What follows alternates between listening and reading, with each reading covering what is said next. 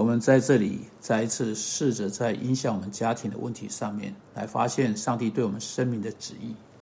今天我们有一个不是那么愉快的问题来讨论，不过它却太常成为我们越来越需要去面对的一种情况，甚至在基督徒的家庭中，我们每一个星期越来越多看到这种情况。有人写着：“我曾经对我的妻子不忠。”我对此事感到歉疚。我已经不再跟另一个女人有牵扯了，我也不希望这样，但我却对此事有点担心。我知道上帝已经饶恕了我，但我应该告诉我的妻子吗？我不希望这件事情会妨害我们两个人之间的关系。嗯，这里有一个问题，或许今天在那里有某个女人、某个男人在收听。是我真的确定，在刚好相同的呃地方，你犯了一种罪，你得罪了上帝，你得罪了你生命的伴侣，那么把他真正的琐事说出来，那是罪，是奸淫。但也许你已经悔改了这个罪，承认这是得罪上帝的罪，你来到上帝面前，你请求饶恕，你知道上帝已经饶恕你的，因为你是在耶稣基督里面的信徒。好，问题来了，直到在内心深处的担心使你一直不安，也许有好几个礼拜、好几个月，甚至好几年了。我应该告诉我的妻子吗？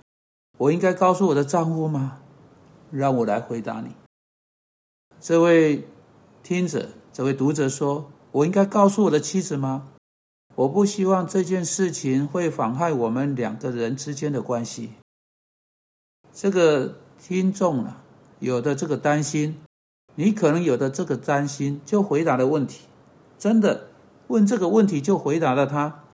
这个担心来自尚未处理好的罪恶感，仍然有某个问题存在在你们两个人之间，还有一个课题尚未得到解决。因此，你必须告诉你的妻子，你必须告诉你的丈夫。你知道，唯有当所有受到这件事情影响的人都完全的、全然的处理好了，这件事情才会过去。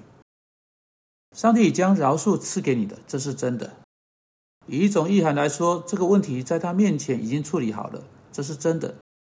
那就是你冒犯上帝，你违背他的律法，他在其中说不可奸淫这件事情，已经在基督里得到了解决。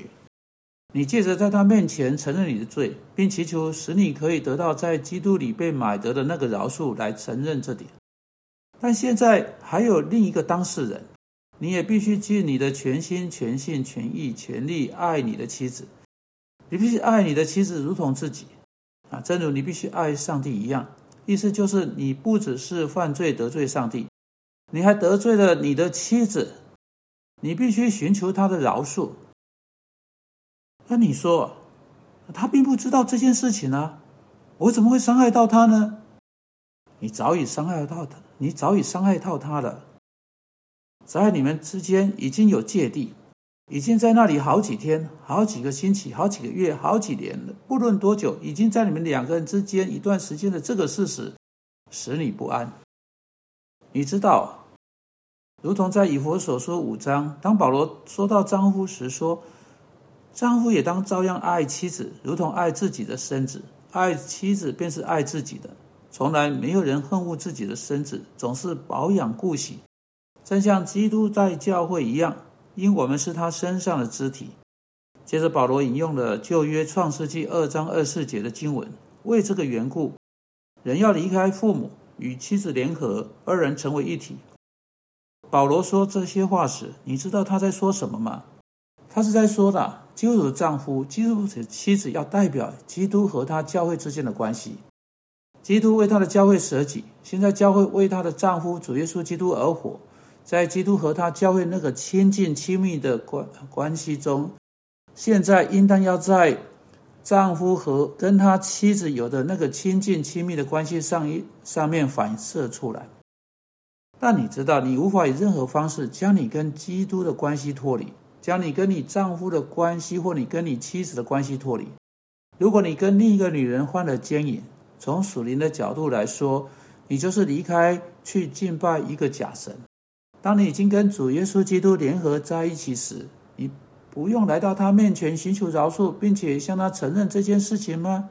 当然你会，因为那个监狱已经进到你们两位之间，已经到你跟基督之间。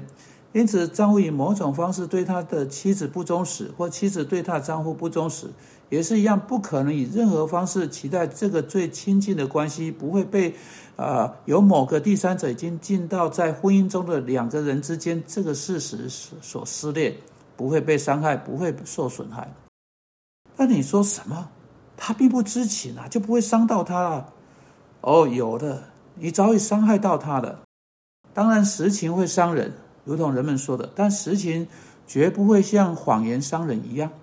被压抑在心中的实情总是挥之不去，日复一日，日复一日，日复一日，日复一日。那个真相伤人，并且越来越糟，越来越糟，越来越糟。那个真相早以上百种的方式伤害到你们之间的关系。接着你可能会被发现的那个惧怕。借着你良心的罪恶感，你早已跟你的妻子扯开来，那个成为一体的关系被撕裂开来，几乎就像把一个人硬生生的扯为两半。一体真正的意思是一个个体，使得你们两个人变成像一一个单一的身体，像一个单一的个体在一起运作。